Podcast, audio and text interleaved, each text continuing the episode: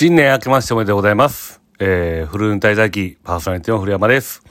えー、2023年ついに始まりました。えー、今日、今日もですね、今回もですね、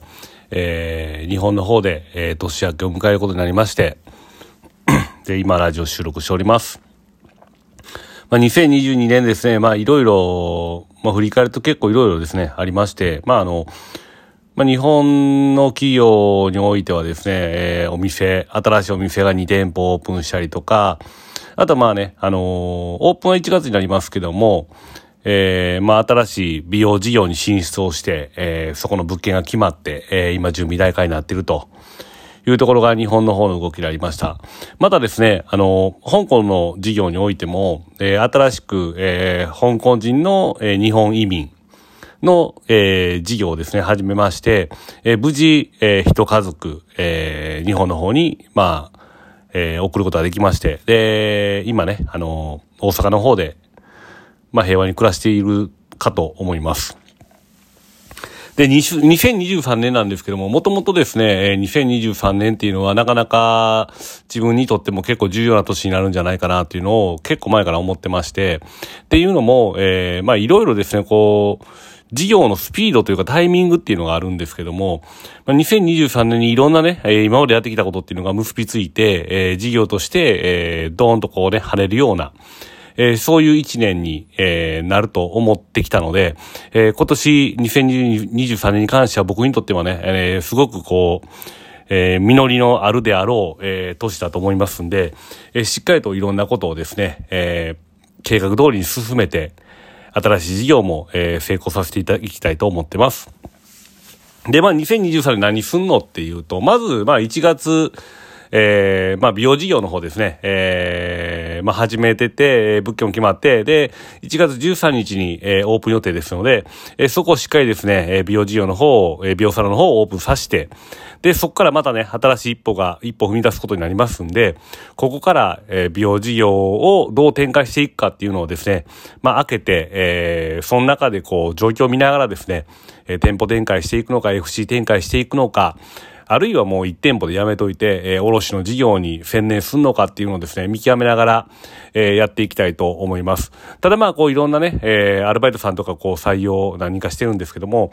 まあ全然違う分野のね、人たちが来てくれて仲間になってくれるっていうのは、まあ僕らのね、この会社としても非常に大きな力になってくると思いますんで、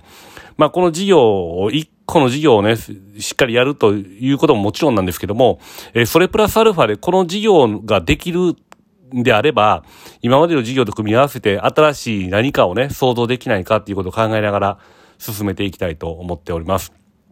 あとはですね、えー去年成功した、えー移民事業の方で、まあ、香港の方のね、スタッフの方が頑張ってこう集客をしてくれてて、まあ、すでにですね、もう、一社、一社、一社じゃないな、えー一人ですね、えーまあ、引退された、えー富豪、まあ、香港の富豪の人が、まあ、うちの、うちのね、えっ、と、スキームを使って、ビザを取って、取りたいなっていう話をしていて、まあ今日面接してたって聞きましたね。で、63歳で、もう言った事業としてはもうね、あの不動産事業をずっと香港でやってて、で、まあ引退してて、まあ将来的には福岡に住みたいんやっていう話で、で、今回はですね、ちょっと難易度が上がって、普通の経営管理ビザではなくて、高度経営管理ビザっていうね、やつがあるんですけど、これもですね、あの、知らなかったら一生知らないであろうことなんですけど、結構ですね、あの、本当にこう得点表みたいなのがありまして、例えば外国人がこっちに来ます。その時に、えーその人は大学を卒業しているのかとか、あるいは、えー大学院まで卒業しているのかっていうので、まあ、ポイントがね、ついてて、これ明確にね、こう、得点表みたいなのあるんですけど、で、年収はいくらなのか、例えば3000万以上の年収を取れる人であれば、えーポイントで50点とかね。で、そういう点数がどんどんどんどんこう加算されていって、で、85点以上になると、えー、1年半でね、えーうまくいけば、えー永久居民という形、まあ、永住者になるっていうね、そういうことができる仕組みがあるんですね。で、これもまあ、ビザ事業を僕自身がやってなければ、まあ、永遠に知ることはなかったし、で、大体永住者になるためには、まあ、9年とか10年とかね、日本にいて、で、実績があって、初めてね、こう、例えばまあ、サッカーでいうね、田中マルクス・トゥーリオとかね、あの、ラモスとかね、あの人たちも多分9年とか10年とかいて、ね、その実績認められて帰化したっていう感じなんで、まあそういうのも含めて、こう、永住者になるためにポイントがあって、で、それが明確にちゃんと、えー、配点されてて、で、その点数をね、えー、85点以上になると1年半で永住者になれるというね、もう香港に、香港も、あの、比較的人気があって、香港で永住者になるためには、まあ、ビザを継続してですね、7年間、えー、持ってればですね、まあ、永住者になれるわけですね。で、僕自身もまあ、僕16年いるんで、まあ、永住者なんですけど、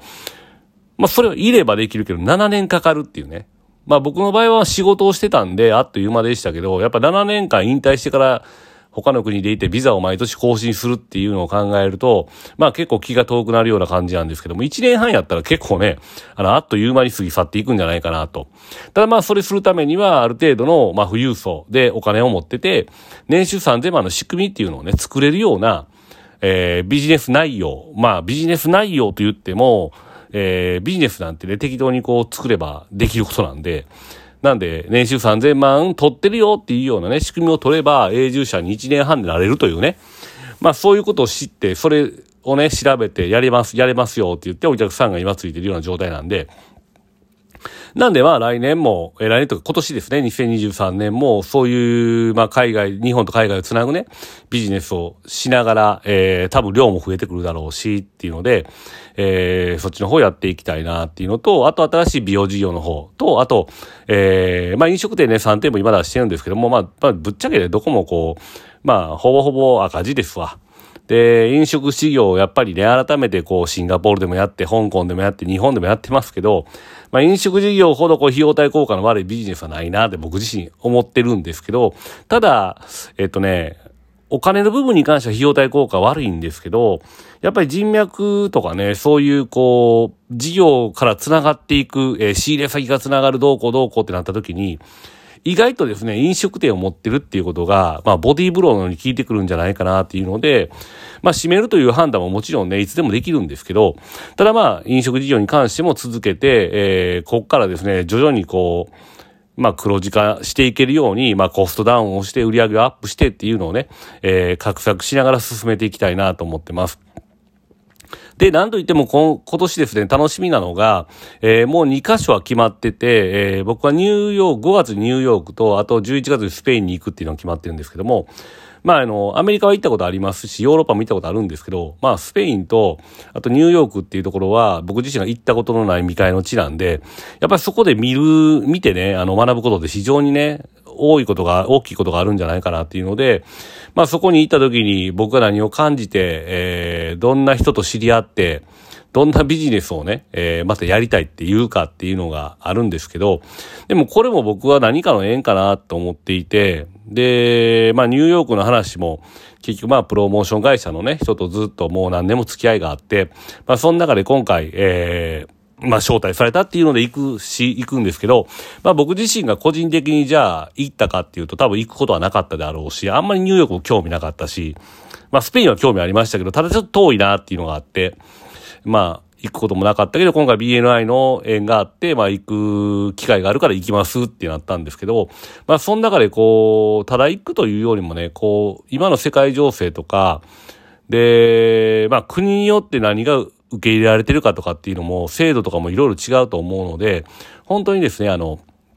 観光目的というよりは、まあ本当に勉強するつもりで行って学んで、それをですね、えー、今の日本の会社、香港の会社に落とし込んで何かね、あの、また新しいビジネスをですね、そこで作っていける一年になればいいかなっていうふうに思ってます。で、まあ、その前にですね、もう2022年にですね、あのまあ、うちのね、あの、税務を見てくれてたね、税理士さんのね、会社、税、税理士の会社が、あれですよね、あの、人員不足によって、えっと、うちのね、あの、会計ちょっと見れない、見れない、まあ、店舗とかいろいろあって複雑なんで見れないですって言われて、で、そこからですね、あの、まあ、自分自身で6月か、5月か、5月から、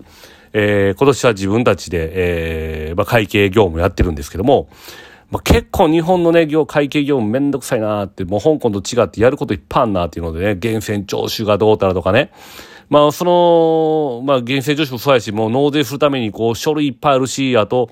なんか、ね、あの、会社の名義で、ね、事務所買っちゃったんで、あの、物件をね、あの、借りるんじゃなくて、買っちゃったんで、まあ、固定資産税のやつとかね、あと店舗もね、まあ、摂津市と茨城市と、えー、まあ、旭区とか、まあ、いろいろ分かれてるんで、門真市と分かれてるんで、まあ、それぞれになんか出さないといけないとかね、なんかややこしいこといっぱいありすぎて。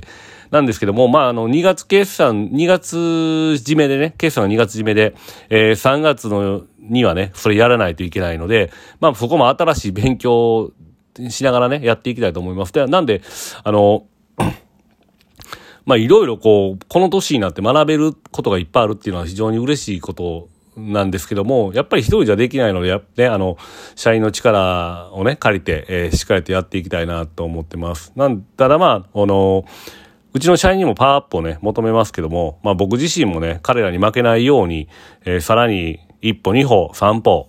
えー、新しく、新しいものを学んで、えー、成長していく中でね、新しい事業を作ってね、えー、会社自体を大きくしていくっていうことが僕の目標なんで、2023年特にですね、えー、全速力で駆け抜けていきたいなと思っております。なんで、えー、今年もどうぞよろしくお願いします。今週は以上です。